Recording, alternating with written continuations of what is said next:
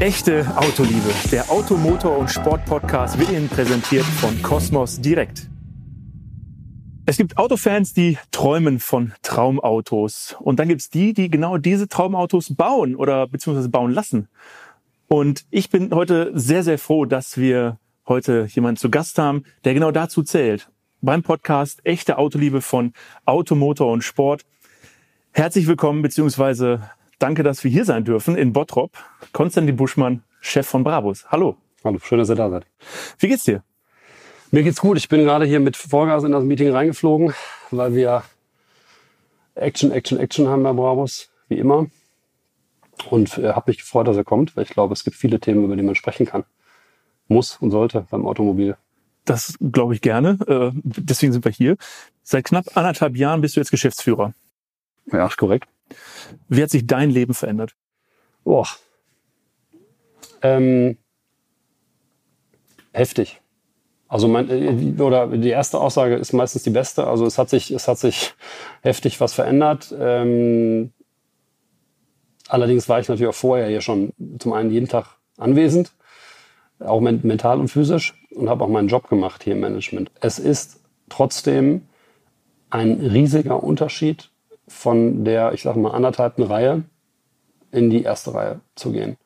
Anderthalbte Reihe sage ich deshalb, weil ich natürlich vorher auch mit meinem Vater gemeinsam hm, hier als, als CMO den Laden geführt hat. Also ich im Prinzip den Marketing- und Sales-Teil verantwortet hatte, er aber natürlich der Geschäftsführer nach außen noch damit auch das Gesicht der Company war.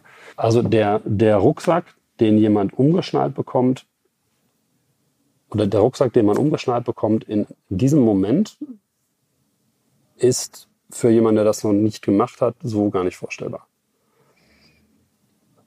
Das habe ich davor anders vermutet, wie viele, viele Führungskräfte, die dann eben in der zweiten, anderthalben Reihe unterwegs sind, das vermuten.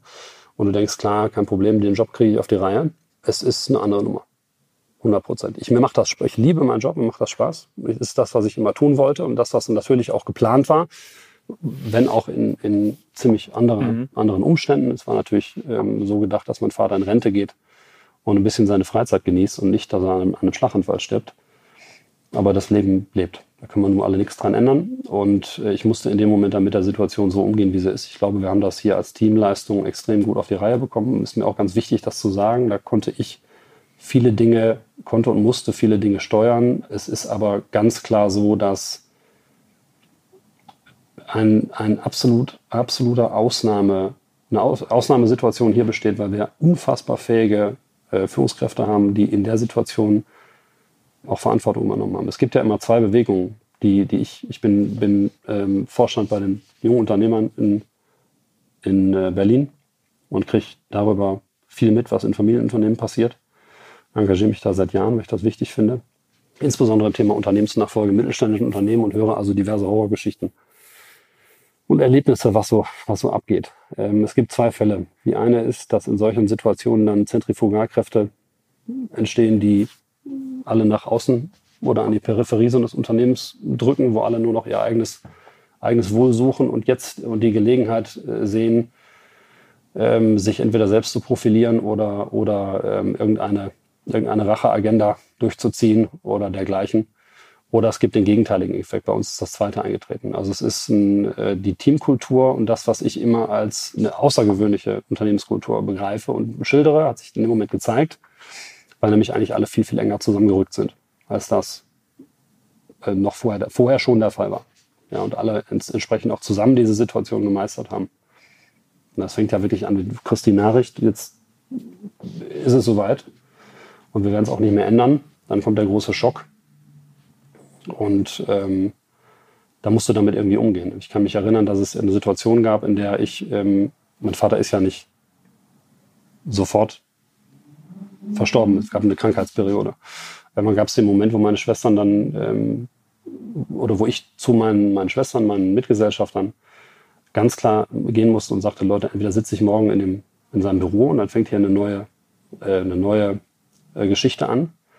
Oder wir machen das irgendwo provisorisch und dann muss ich mich jetzt mit einer Baustelle beschäftigen oder mit in einem unfertigen Umfeld arbeiten, äh, mit zweifelhaftem symbolischem Effekt. Und die Antwort war relativ klar, ab morgen bist du hier der Geschäftsführer. weil er nicht wiederkommen wird. Das sorgt so, erstmal für einen sehr abrupten Schock. Also nach dem, das, mein Problem, wenn ich ganz ehrlich bin, war, dass nach dem 200. Mal, dass ein Mitarbeiter reinkommt und zusammenbricht, nur als Geschäftsführer irgendwann aufpassen muss, nicht zum Roboter zu werden, weil du die, die eigene Trauer ja gar nicht eine Rolle spielt in dem Moment. Und du einfach die Situation funktionieren musst. Ich bin von der Persönlichkeit sowieso eher der Funktionierer in solchen Situationen. Also ich bin jemand, der gerne Krisen und das ist ein furchtbarer Satz, so meine ich es natürlich nicht. Ich habe nicht gerne Krisen, Katastrophen, aber ich komme mit dem Arbeitsumfeld in solchen Situationen gut klar. Und wir mussten diese initiale Phase durchziehen, haben das auch sehr gut getan. Die Akzeptanz in der ganzen Firma war extrem gut. Ich glaube, dass es ein, ein ganz essentieller Vorteil war, dass ich vor irgendwann meinen ersten Arbeitsvertrag in der Hand gehabt hier vor 13 Jahren, 12 Jahren hier angefangen habe und nicht nach dem Studium in einem anderen Unternehmen eingestiegen bin, was für, wofür es unheimlich viele Gründe, positive Argumente gibt, warum man das hätte tun können. Äh, wir haben es damals anders entschieden und das hat mir den Vorlauf gegeben, um über verschiedene Stationen mich hier hochzuarbeiten und sicherlich auch zu beweisen, dass man A mit mir vernünftig sprechen kann und B äh, die Welt auch nicht untergeht, wenn einer aus einer von den vier Personen, die vorher schon da waren, jetzt das Unternehmen weiterführt. Hast du das Gefühl, es ist für dich dann schwerer gewesen, jetzt äh, Geschäftsführer zu sein hier, weil jeder draußen denkt, ja komm, das ist ja sowieso Fadis Sohn, der hätte das sowieso übernommen, egal was er kann. Ist der Druck da größer gewesen? Es it comes with the territory. Also es ist so, es ist Teil des Spiels.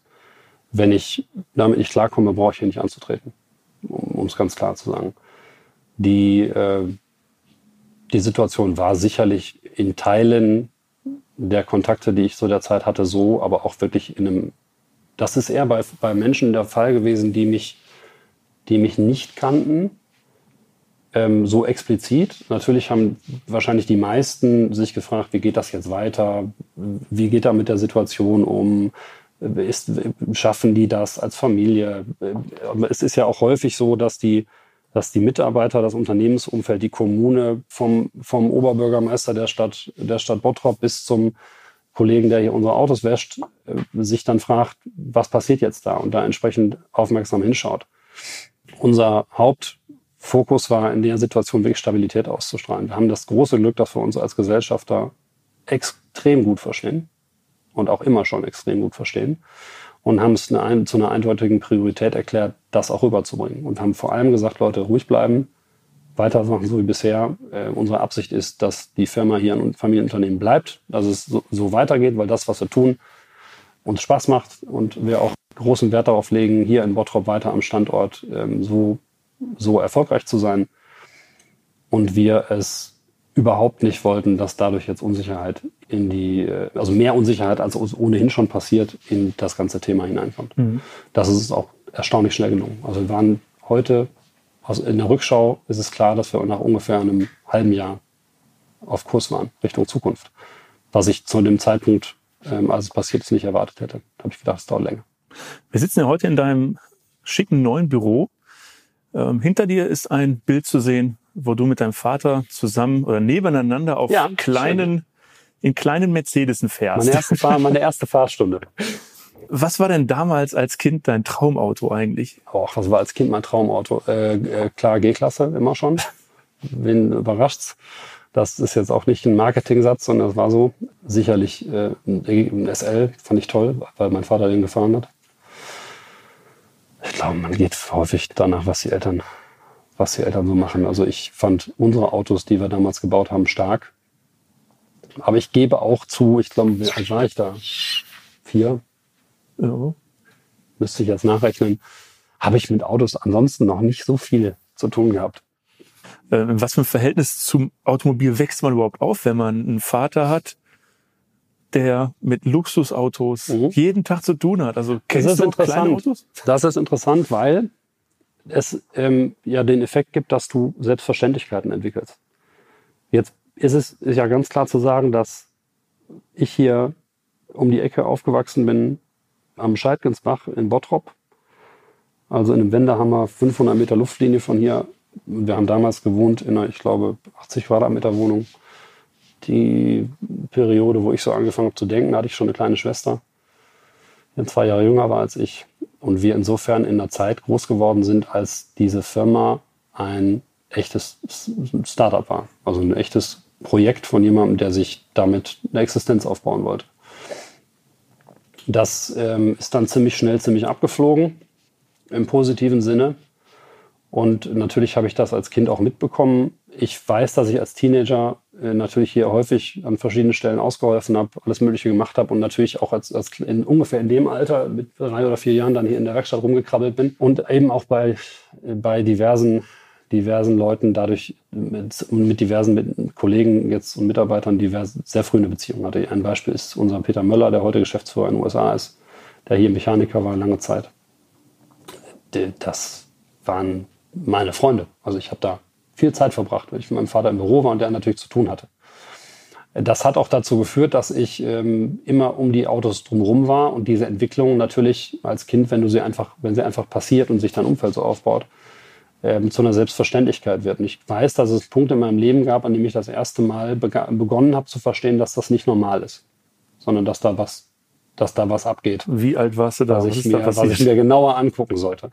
Das begann irgendwo, ich sag 12, 13 Jahre. Okay. Oder erst die ersten Freunde dich ansprechen, dass das ja einigermaßen ansehnliche Dinge sind, die man da tut. Mann war damals nicht Mann, sondern mein Vater. Und ich hatte damit ziemlich wenig zu tun. Ähm, aber das war das erste Mal, dass das, dass das so rübergekommen ist. Und von da an war das schon so, ich meine, ja, ich, muss man sich auch nicht zu viel auf einbilden. Das ist eine gute Firma, wir machen tolle Sachen. Aber es ist das nächste Tor zählt, nicht das letzte. Dein Vater hat das Unternehmen 1977 genau. gegründet. Äh, da war ja die Hochzeit der Tuning-Szene. Ich ja, ich würde sagen, das hat sich da. Ich würde es anders formulieren. Ich würde sagen, der, das, was wir heute so als Megatrend Individualisierung bezeichnen, hat damals seinen Anfang genommen. Ja, weil das gab's noch nicht. Also das, was der, was der, der, die, was BWLer heute Mass Customization nennen, also ich mir bei Dell jetzt meinen meinen Rechner zusammenbauen kann, mir bei Nike meinen Schuh konfigurieren kann. Das sind ja alles Dinge, die in den 80er, 90er Jahren überhaupt noch nicht in der, in, in der breiten Masse angekommen waren. Wo siehst du denn jetzt die größten Unterschiede zu damals, wo dein Vater das aufgebaut hat, 1977 und heute mhm. in der Tuning-Szene? Ähm, was ist der Unterschied zwischen damals und heute? Äh, ich glaube, dass die Aufgabe, ein Unternehmen zu gründen und die Aufgabe, ein Unternehmen weiterzuführen, sich relativ gut in zwei Teile unterteilen lässt. Einmal die Dinge, die man gleich tun sollte, und einmal die Dinge, die man anders tun sollte. Ähm, die Dinge, die wir absolut genauso machen müssen wie damals, ist, dass wir mit der gleichen Energie und Passion und, und Action, also einem, einem sehr ausgeprägten Bias to Action, also mit, einem Hang dazu, äh, Dinge zu erledigen, umzusetzen, ähm, an unsere Projekte rangehen sollten. Du musst es immer so machen, das sagt schon Jay-Z, muss es immer so machen, als wenn es das erste Mal wäre und jedes Projekt so angehen, als wenn du gerade wieder neu anfängst. Das ist die eine Seite. Und die andere Seite ist, dass es sicherlich heute anzufangen hier als Geschäftsführer ein vollkommen anderer Job ist, als das jetzt in 1977 zu tun. Du hast relativ einfach in 1977 die erste Frage, wen stelle ich jetzt als meinen ersten Mitarbeiter ein und womit bezahle ich dieses eine Gehalt? Auf der anderen Seite heute hier eine, eine, eine Maschine läuft, die ähm, schlicht und einfach auch eine hohe Managementkompetenz erfordert. Ob wir die haben oder nicht, ist nochmal eine ganz andere Frage, aber die, die, die Hausaufgabe ist heute eine andere. Das, was hier täglich an Arbeit erledigt werden muss, ist eine andere. Ich versuche, das ist auch der Grund, warum wir viele Dinge in den letzten zwei, drei Jahren ein bisschen jünger gestalten, ein bisschen frischer, ein bisschen knackiger und versuchen auch Barrieren abzubauen. In vielen Bereichen. Ich versuche eine Atmosphäre in diesem Unternehmen herzustellen, von der ich davon ausgehe, dass sie in den 80er Jahren so war. Denn wenn man sich vorstellt, dass da ein paar Jungs zusammen ein Startup gegründet oder ein Startup gegründet hat, mein Vater, aber ein paar Jungs zusammen gearbeitet haben, die ähm, sich für Autos interessierten, die Spaß hatten, in der Welt herumzureisen, Geschäfte zu machen, interessante Menschen kennenzulernen und neue Projekte durchzuziehen. Um die Projekte durchzuziehen. Ja, nicht um Budgets zu erfüllen, nicht um äh, Quartalszahlen hinzulegen, nicht um, um äh, den Jahresabschluss äh, schöner zu machen oder irgendwelchen anderen Formalitäten gerecht zu werden, sondern die haben die Probleme gar nicht gehabt. Die wollten einfach coole Autos bauen und haben Spaß daran gehabt dann sage ich, das ist das beste Rezept, um auch heute erfolgreich zu sein. Und die Atmosphäre, die Stimmung, die brauchen wir in diesem Laden. 100 Prozent. Wie hat sich die Tuning-Szene verändert seitdem? Also ich weiß ja, bei uns um die Ecke, ich komme aus Essen hier, mhm. da ist ja D&W, da hat man sich getroffen mit Opel Manta, Golf GTI und so. Da wurde ein bisschen dran geschraubt, Spaltmaße, egal. Genau, da, die, du hast ja davor gefragt, was hat sich, was hat sich verändert zwischen heute und damals? Ja. Das war sozusagen die Situation damals und das, die, die Atmosphäre auch frisch und dynamisch zu halten, ist sicherlich eins meiner absoluten Ziele. Ich sage generell immer Kulturflussstrategie zum Frühstück. Also du kannst deine ganze Strategie in die Haare schmieren. Wenn du in den Laden nicht die richtigen Signale reingibst und aus dem Laden nicht die richtigen Signale zurückbekommst, also dich nicht um die Menschen kümmerst, die da, die da leben und arbeiten, verbringen hier einen großen Teil ihrer Lebenszeit. Die Atmosphäre muss so sein. So, jetzt fragst du, wie hat sich die Tuning-Szene verändert zwischen, zwischen damals und heute? Fundamental. Ganz fundamental. Also das, was, was als, als Initiative angefangen hat, Fahrzeuge sportlicher äh, und, und anders zu machen, hat sich natürlich in unserem Fall jetzt zu einer, zu einer Luxusbrand entwickelt oder zu einer, zu einer, zu einer Marke entwickelt. Und heute sind wir Markenartikler für, für ähm, Fahrzeugkomponenten, komplette Fahrzeuge. Äh, es sind so Themen dazugekommen wie Boote, es sind so Themen dazugekommen wie alle möglichen Themen. Also in unserem Universum hat sich natürlich ganz, ganz viel konstant weiterentwickelt, weil wir uns immer gefragt haben, was ist eigentlich das nächste, wo man sich wo man sich engagieren kann. Insgesamt hat sich der Tuningmarkt aber auch drastisch verändert. Zum einen, weil die Hersteller mehr Zubehör selber anbieten und sich dadurch natürlich auch immer ein Hin und Her zwischen, zwischen Tuningindustrie und Herstellern, äh, also Hersteller im Sinne von OEMs, Daimler, Volkswagen, BMW und Co. ergeben hat. Und weil natürlich die, äh, die Branche sich auch stark differenziert hat. Also es geht, es geht heute vom, vom vom kleinen Chiptuner bis zu uns. Ja, und das ist wie im Fußball. Geht von Hertha BSC bis zum, jetzt tue ich Hertha keinen Gefallen, aber Tasmania Berlin bis zum, bis zum FC Bayern. Und ähm, ist, du hast eine Entwicklung innerhalb jedes Unternehmens und du hast sicherlich eine Entwicklung äh, in der Bundesliga allgemein. Ich glaube, dass in der Tuning-Industrie haben sich äh, Vorschriften, Regularien haben sich dramatisch geändert. Die technischen Anforderungen an die Produkte die wir heute auf die Straße bringen, haben sich dramatisch äh, geändert. Und sicherlich ist der technologische Fortschritt auch, Digitalisierung ist Teil jedes Fahrzeugs. Das hat nichts mehr nur mit Marketing zu tun. Es ist gar nicht vergleichbar. Echte Autoliebe ist vielschichtig. Egal ob schneller Sportwagen, solide Familienkutsche oder bewusst auch mal gar kein Auto, vieles in unserem Leben kann einen hohen Stellenwert für uns haben. Die Familie, das Zuhause oder einfach nur die unterschiedlichsten Dinge, wie zum Beispiel das Smartphone oder das E-Bike. Was wir lieben, verdient den besten Schutz. Schütze, was du liebst mit Cosmos Direkt. Wie laufen denn die Geschäfte bei Bravos? Wir sind in das Jahr 2020 genauso reingestartet wie alle anderen. Das heißt, äh, ich meine, ich glaube nicht, dass es im März in Europa jemanden gab, der Juhu geschrien hat, sondern ganz im Gegenteil, alle, alle hatten Angst darum, wie das Jahr laufen würde und haben sich Sorgen gemacht. Das ähm, hat sich bei uns durch verschiedene Themen nicht so dramatisch ergeben, wie wir es vermutet hatten. Wir haben ein, äh, wir haben ein gutes Jahr gehabt haben mit viel, viel Aufwand um die Pandemie ähm, drumherum gemanagt, haben insbesondere mal versucht, die, die Gesundheitsrisiken für unsere Mitarbeiter hier so gering wie möglich zu halten. Am Ende ist unsere Firma genau wie alle anderen nicht auf einer Insel, wo man das vermeiden kann. Und trotzdem haben wir es am Ende geschafft, ein ordentliches Jahr 2020 hinzulegen, insbesondere durch ein paar Maßnahmen. Ich gebe zwei Beispiele. Beispiel Nummer eins, wir beschäftigen uns seit vier Jahren intensiv und, und ernsthaft mit dem Thema Digitalisierung investieren sehr, sehr viel in den Bereich und sind dadurch Marketing, in dem Fall marketingtechnisch, betrifft auch Produkte und Infrastruktur und Prozesse hier im Unternehmen. In dem Fall betrifft es insbesondere das Marketing. Wirklich gut aufgestellt, um äh, in dieser neuen Welt, der teilweise Events auch wegfallen, komplett durchzustarten online. Und das zweite Beispiel ist die Produktentwicklung, weil wir zwei Produkte insbesondere gemacht haben, die extrem gut angekommen sind. Das ist unser Brabus Adventure XLP, der G-Pickup und der neue Brabus Rocket 900, ähm, die beide sich für uns vollkommen überraschend sensationell verkaufen und sehr, sehr gut angekommen sind. Beziehungsweise im Fall vom Rocket extrem schnell, nämlich nach 24 Stunden ausverkauft waren. Wie viele Stück waren das? Zehn Stück. Zehn Stück. Ja, und wir teilweise mehr als zweifach überbucht waren und also am Ende dadurch fast schon ein Problem hatten. Wir haben verschiedene Dinge kann ich glaube ich sagen, richtig gemacht in 2020 und vor allem in der Zeit davor. Meistens ist es ja so, dass es nicht über Nacht passiert. Ich kenne das Beispiel von Dirk Nowitzki, wo dann alle sagen, jetzt ist er auf einmal in der NBA aufgetaucht und ist der Superstar. Das ist natürlich nicht der Fall, sondern dass, wenn du jeden Tag 10.000 Freiwürfe wirfst für Jahre, dann kommt wahrscheinlich irgendwann ein äh, ziemlich produktives Ergebnis dabei raus. So ist es auch. Also wie die 10.000 Freiwürfe waren eben die Arbeit an der Digitalisierung, ganz, ganz viel Grundlagenarbeit, die uns dann ermöglicht haben, einen tollen Release zu machen für so ein Produkt, der in dem Fall rein online stattgefunden hat und natürlich ein tolles Produkt zu bauen durch ganz, ganz viele Überlegungen an unserer Produktstrategie, ganz viel Überlegungen zum Produktstyling, zu der Frage, was ist ein echtes Bravos-Produkt, wie muss das aussehen? In welcher Weise haben sich denn die Aufträge während dieser Pandemie geändert? Also merkst du dann einen Change? Ja, absolut. Also erstmal muss man das segmentenspezifisch betrachten. Wir machen ja im Moment nicht nur, wir machen ja nicht mehr nur Tuning, sondern wir machen viele andere Dinge, wie zum Beispiel die Restauration von Oldtimern oder das Fertigen von sondergeschützten Fahrzeugen oder das Fertigen von Booten unter dem Markennamen Brabus Marine. Einfach mal um, oder jetzt neuerdings haben wir auch eine wunderschöne Klamottenkollektion, die man auch online, rein online erwerben kann.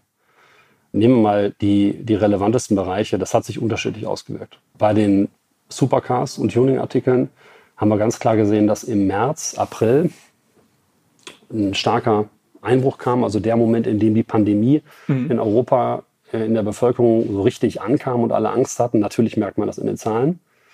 Ich würde sagen, in der Spitze lagen wir so bei 30 bis 40 Prozent Auftragseinbruch. Das hat sich aber ziemlich schnell im Juni, Juli wieder für uns überraschend zu dem Zeitpunkt normalisiert. Kein Mensch wusste, wie es vorangeht. Und wir haben daraufhin mit den Investitionsprogrammen, den Modernisierungsprogrammen und den, den, den ich sag mal, all den Ideen, unsere Marke für die Zukunft besser aufstellen zu können, weitermachen können. Das ist ja ein Luxus. Und das ist mir auch ganz klar bewusst, dass das eine Ausnahmesituation ist in einem Jahr, in dem viele Unternehmen um ihr Leben kämpfen, beziehungsweise sich mit Notfallkrediten über Wasser halten müssen. Ich glaube auch, dass das nur bedingt mit der eigenen Arbeitsleistung zu tun hat. Du kannst dich vorbereiten auf ein Spiel, äh, um die Metapher von vorhin aufzunehmen, ob da ein Gegner steht, mhm. Der, der am Ende mehr Tore schießt oder mehr Körbe wirft. Von wie vielen, das weiß man von wie vielen äh, Mitspielern bist du hier der Chef? Also der Teamchef? Wir sind ungefähr, wir sind jetzt ungefähr 400 Leute, also zwischen 350 und 400, 400 äh, Personen hier am Standort und in den wesentlichen Auslandsgesellschaften, also beispielsweise in Kalifornien, in, äh, in Dubai, in Peking und in London. Wohin verkauft ihr die meisten Fahrzeuge? Wenn ihr jetzt schon Dubai, Peking und sowas Das ist eine Frage, das ist eine gute Frage und ich sage auch immer das Gleiche. Und irgendwann muss ich mal muss ich mal eine Antwort dazu besorgen. Äh, die ehrliche Antwort ist, aus dem Kopf kriege ich es nicht zusammen. Das hat den ganz einfachen Hintergrund, dass wir ja als Tuning-Artikelhersteller nicht nur Fahrzeuge hier am Standort bauen. Da würde ich sagen, es sind einige hundert im Jahr, die wir hier umbauen. Ähm, sondern wir auch in verschiedenen anderen Segmenten entweder Komponenten liefern oder mit Partnern zusammen noch Fahrzeuge fertigen.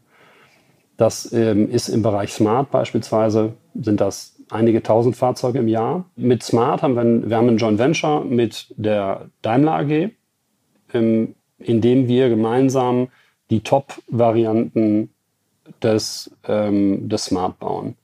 Das machen wir seit 18 Jahren und das ist extrem erfolgreich mit weit über 100.000 gefertigten Fahrzeugen. Und darüber hinaus machen wir mit Smart gemeinsam das sogenannte Smart Brabus Tailor-Made Programm. Das fing damals an, war sicherlich das weitgehendste Individualisierungsprogramm in der Automobilindustrie. Inzwischen gibt es ein paar andere Player, die auch verstanden haben, wie Individualisierung funktioniert. Und trotzdem, glaube ich, kann man immer noch an einem Smart, äh, im Smart Browse Tailor-Made-Programm so viel verändern wie an ganz wenigen anderen Autos. Das ist äh, erstaunlich, wie weit man inzwischen da gehen kann. Du hast so, dann, ganz ja. kurz, dann, das, das sind die Segmente. Und dann gibt es natürlich unseren ganz normalen Handel mit Tuning-Teilen. Also der Kunde, der, ich nehme als Beispiel meinetwegen Mel, wir haben jetzt einen, einen Kunden ähm, tatsächlich in, in Neuseeland gehabt, das hat mich gefreut, weil es wirklich das, das äh, literally the end of the world, also es ist genau, das ist genau, wenn man ja. durchbohrt. Ich bei meinem Engineering geschickt würde ich wahrscheinlich im Wasser landen, aber wer es geschickt macht, kommt in Neuseeland raus. Und wir haben tatsächlich ähm, gerade mehrere Teilesätze auch nach Neuseeland zum Umbau verschickt. Das heißt, dass sich rund um die Welt Menschen für unsere Produkte interessieren und damit ihre Fahrzeuge umrüsten. Die machen wir natürlich nicht hier, weil für den Kunden aus Neuseeland oder Australien das Auto hier rüber zu schicken mhm. ähm, und dann die entsprechende Zeit in Kauf zu nehmen. Und die Logistikkosten ist ja Quatsch. Äh, Tuning bedeutet, ich schicke die Komponenten zum Kunden hin, die werden vor Ort äh, von einem unserer Händler montiert, die dafür ausgebildet sind und dann kann der Kunde sein Fahrzeug entsprechend dort fahren. Du hast ja gerade schon den Rocket 900 genannt. 900 steht bei euch ja für die PS-Zahl, wenn ich das ein bisschen überblicke, oder? Exakt, also Rocket 900 ist, ist unser aktuellstes und sicherlich dieses Jahr heißestes äh, Supercar. Das Spannende daran ist, dass der Rocket für uns alle ein besonderes, äh, besonderes Produkt ist. Der Brabus Rocket war in 2005, 2006 haben wir das erste Mal ein Brabus Rocket gemacht. Das war damals ähm, auf Basis des ersten CLS. Und es ist über die Jahre mit Sicherheit zu unserer bekanntesten Produktmarke geworden, weil es zum einen, glaube ich, ein, ein cooler Produktname ist und zum anderen alle, damals auch schon alle Inhalte in dem Fahrzeug waren, die man sich unter Brabus vorstellt. Dementsprechend, also es war damals auch so wie heute, Limousine, sportliche Limousine, äh, viel Leistung, tolles Interieur, tolles Exterieur, wobei der neue weitergeht als der alte. Und es war, es hatte alle, alle, beim Kochen wird zu sagen, das Rezept beinhaltete alle Zutaten, um ein, um, um tolles, ähm, um tolles äh, Gericht ähm, zu kochen, in dem Fall um ein tolles Auto zu bauen.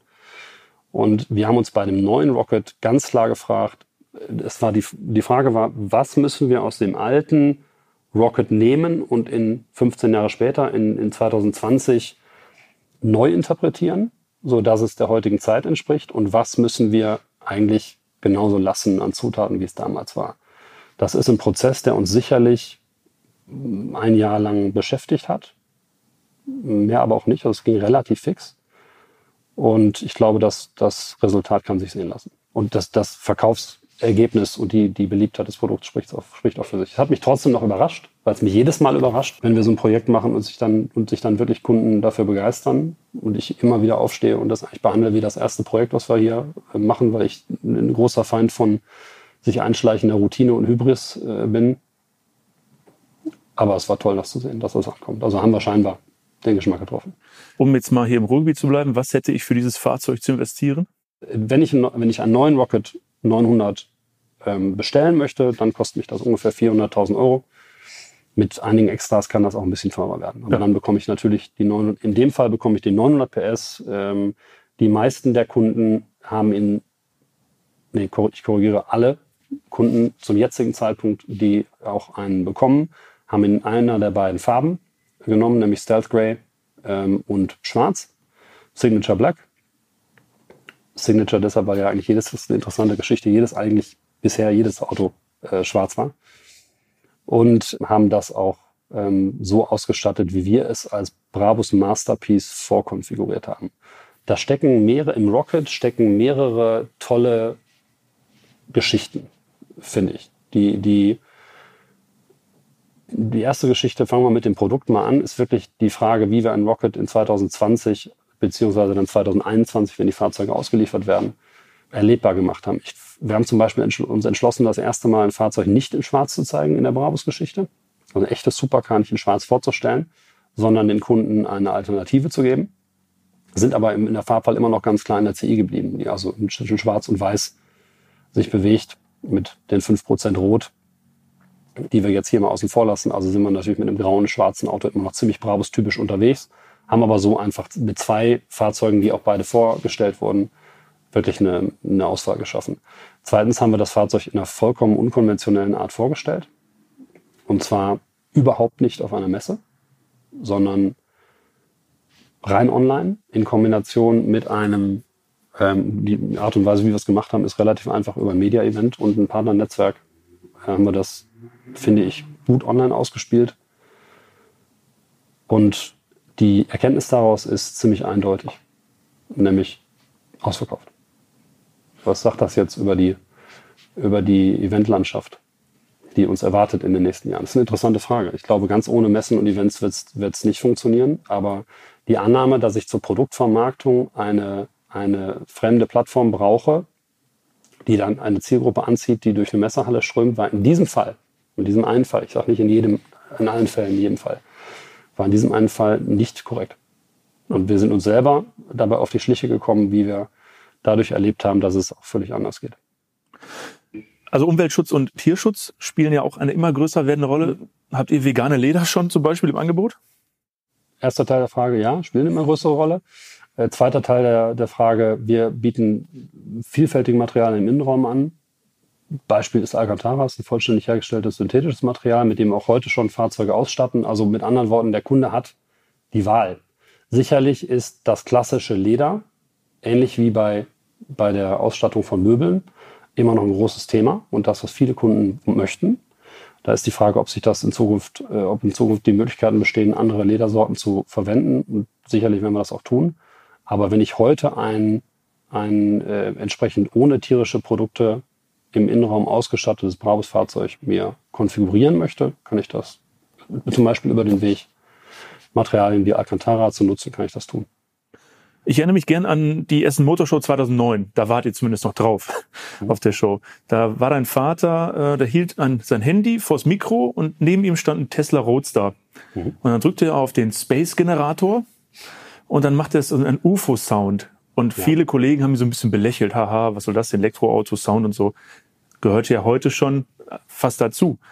Inwiefern tunt ihr Elektroautos? Wie hat's, was hat sich da getan? Kann man das überhaupt E-Motoren tunen? Ja. Die wesentliche Geschichte ist für mich jetzt gar nicht der Tesla Roadster mit dem ersten Sound-Simulator, mhm. sondern die wesentliche Geschichte für uns eine, eine gute Geschichte und es war eine gute Idee. Und heute zeigt sich, dass wir das Thema ziemlich stark auf dem, dass wir das Thema serviert bekommen auf dem Teller.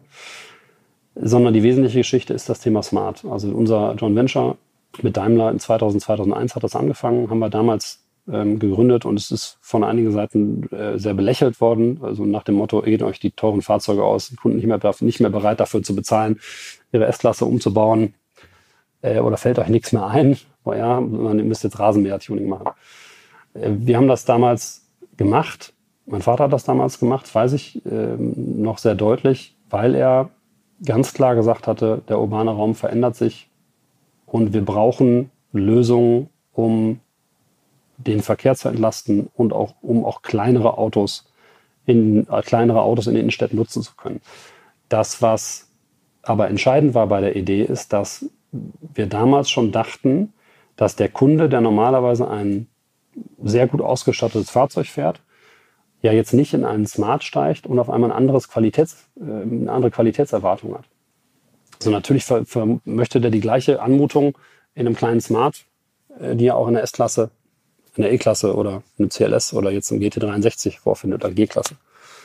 Das äh, war die Grundidee für das Smart-Programm und es hat sich gezeigt, dass das der absolute Treffer war. Und wir über die, Jahre ganz, ganz, ganz, ganz viele Fahrzeuge, wir sind weit über 100.000 Fahrzeuge mit, mit Brabus-Label, die in der Welt rumfahren und Ausstattungsdetails äh, gebaut haben, die nicht nur dem Kunden viel Spaß machen, dem Kunden oder der Kundin, auch bei Frauen sehr beliebtes Produkt, sondern die auch eigentlich alle Themen bedienen, über die wir heute so in Sachen urbaner Mobilität sprechen.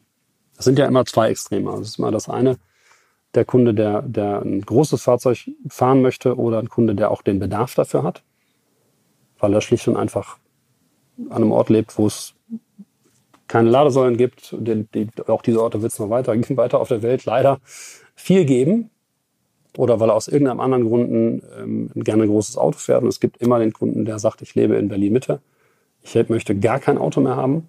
Und es gibt auch den Kunden, der sagt, ich habe beides. Ich habe ein großes Auto, wenn ich über Land fahre oder wenn ich am Wochenende Spaß haben will. Ich habe ein kleines Auto, mein Smart, mit dem fahre ich inzwischen ja nur ein Elektrosmart. Mit dem bin ich in der Stadt unterwegs. Also das, was, was wir häufig tun in Deutschland, und das sage ich jetzt erstmal wertfrei, ist, dass wir ganz wir vermischen viele Diskussionen äh, politischer Natur miteinander. Ähm, und das Automobil ist ein wunderbarer, ist eine wunderbare Projektionsfläche. Und ähm, erstens und zweitens, wir setzen häufig eine sehr deutsche Brille dabei auf. Und ähm, ich glaube, dass es hilft, sich bewusst zu machen, dass Berlin, Hamburg, München, Essen, großes Ruhrgebiet und andere urbane Räume in Deutschland nicht immer der Maßstab sind, durch den Kunden auf der ganzen Welt auf die Bedürfnisse schauen, wenn sie sich ein Auto aussuchen. Aber jetzt sprichst du die deutsche Brille an. Dazu zählt ja dann auch zum Beispiel unbegrenztes Fahren auf der Autobahn, zumindest ja. auf Teilen. Das ist ja auch ein Geschäftsmodell bei euch. Also ihr habt ja Rekorde eingefahren mit über Tempo 300 mhm. Fahrzeugen. Und was ist das für ein Grund? Warum soll ich einen Rocket kaufen, mhm. wenn ich doch den vielleicht nur 120 habe? Hm, ich glaube, der erste Teil der Frage ist, von mir erstmal grundsätzlich so zu beantworten, dass ich äh, ein absoluter Fan des unbegrenzten, un tempo unlimitierten Fahrens auf der Autobahn bin. Und zwar überhaupt nicht deshalb, weil ich, äh, weil ich ähm, äh, durch die Gegend rase oder, oder unverantwortlich Auto fahre, sondern weil ich es als Teil meiner persönlichen Freiheit begreife, das tun zu können. Und gibt es unterschiedliche Auffassungen zu. Ich finde, dass ähm, der Effekt, dem, der, der positive Effekt, der natürlich, von dem natürlich auch wir profitieren, ist, dass die deutsche Autobahn ein Symbol ist für ein Verkehrssystem, was es sonst so nicht mehr gibt. Und dass wir damit ein Asset haben, mit dem wir Fahrzeuge bauen können, die auch bei hohen Geschwindigkeiten äh, funktionieren. Das sind ja Anforderungen, die werden aus Produktion, an, an Produktion nicht gestellt in Ländern, wo das vielleicht gar, nicht, gar keine Rolle mehr spielt. Jetzt mag man sagen, brauche ich alles nicht, interessiert mich nicht, ist wunderschön, mich interessiert es, ich finde es toll. Und ähm, ich bin auch der Meinung, dass ich, ähm, ich fahre einfach auch gerne so schnell, wie ich möchte. Ob langsam oder schnell. Ich, ich mag es nicht, dass mir jetzt einer vorschreibt, dass ich 120 fahren muss. Finde ich furchtbar. Ist nicht meine Lebenswelt. Was fährst du gerade privat? Ich bin natürlich berufsbedingt hier mit ganz vielen verschiedenen Fahrzeugen unterwegs. Ich bin im Moment gerade mit einem EQC viel unterwegs, weil die Technologie mich interessiert. Aber fahre auch viele andere Autos. Insbesondere fahre ich unheimlich gerne ein SQP, weil ich das für eines der schönsten Fahrzeuge im Mercedes-Benz Line-Up halte. Und natürlich in der neuen G-Klasse bin ich auch viel unterwegs, weil wir damit einfach viel zu tun haben gerade. Du hast jetzt schon den EQC angesprochen. Den fährst du gerade sehr gerne wegen der Technologie. Auf welchen Treibstoff generell Elektrohybrid, äh, Wasserstoff, Gas, womit rechnet ihr in Zukunft? Womit fahren wir? Okay, ich glaube, dass der Treib, erst, wenn ich dachte erst, das Treibstoff allgemein hätte ich gesagt, Leidenschaft und viel Energie für neue Projekte, das ist definitiv der Treibstoff, den wir hier zuallererst setzen. Äh, und zwar jeden Tag mit einem Backstein auf dem Gas. In Bezug auf Antriebe glaube ich, dass wir ein sehr, sehr viel diverseres Bild erleben werden, als wir uns vorstellen können. Das Thema Elektromobilität wird vorangehen. Es wird politisch getrieben vorangehen. Es wird, ähm, es wird in Form von viel mehr Hybriden voranschreiten. Und wir haben da auch ein To-Do zu erledigen. Allerdings werden wir auch sehen, dass das Thema Fahrzeug und Automobil, Fortbewegung im Allgemeinen, sich auch weiterhin über eine sehr breite Range an Optionen und an Qualitätsniveaus oder an Ansprüchen differenzieren wird. Also das heißt, es wird weder in der Zukunft jeder Automobilist jetzt einen Tesla Model 3 fahren oder einen Mini Cooper, egal ob es jetzt Tesla ist oder wer anders, noch werden wir ähm, die Elektromobilität gar nicht erleben und es werden alle beim Verbrenner bleiben, der dann ultimativ den Sieg über den Elektromotor erringen wird. Das ist natürlich alles Quatsch, sondern die Welt ist differenzierter als 1 oder 0. Ich glaube, dass wir auf, einfach aufgrund der massiven Investitionen in das Thema Elektromobilität einen großen Fortschritt in dem Bereich erleben werden. Wir müssen aber auch einen großen Fortschritt erleben, weil wir ein Problem mit, wir heißt alle die sich mit dieser Technologie beschäftigen, ein Problem mit Batteriegrößen und Reichweiten erledigen müssen, mit äh, Batterie, also Kapazitäten und äh, Ressourcen, die in Batterien verwendet werden, um nicht nur das, das eine Problem zu erledigen mit dem Öl und dem Benzin und auf der anderen Seite ein neues Problem aufzumachen. Also da sind ganz, ganz viele, ganz viele Baustellen äh, zu erledigen in dem Bereich. Dazu ist im Moment ganz klar zu sagen, wir sind ein mittelständisches Unternehmen, was sicherlich in der Basis erstmal auf die Produkte der OEMs angewiesen, insbesondere eines OEMs, nämlich Mercedes-Benz. Und wir setzen uns intensiv mit den Technologien auseinander, die da kommen. Und natürlich ist es das Ziel, wir haben es vorhin schon angesprochen, wir haben vor vielen Jahren den ersten Tesla Roadster mit Sound-Simulator gezeigt. Wir haben vor ungefähr zehn Jahren damit den ersten E-Kombi Elektro aufgebaut.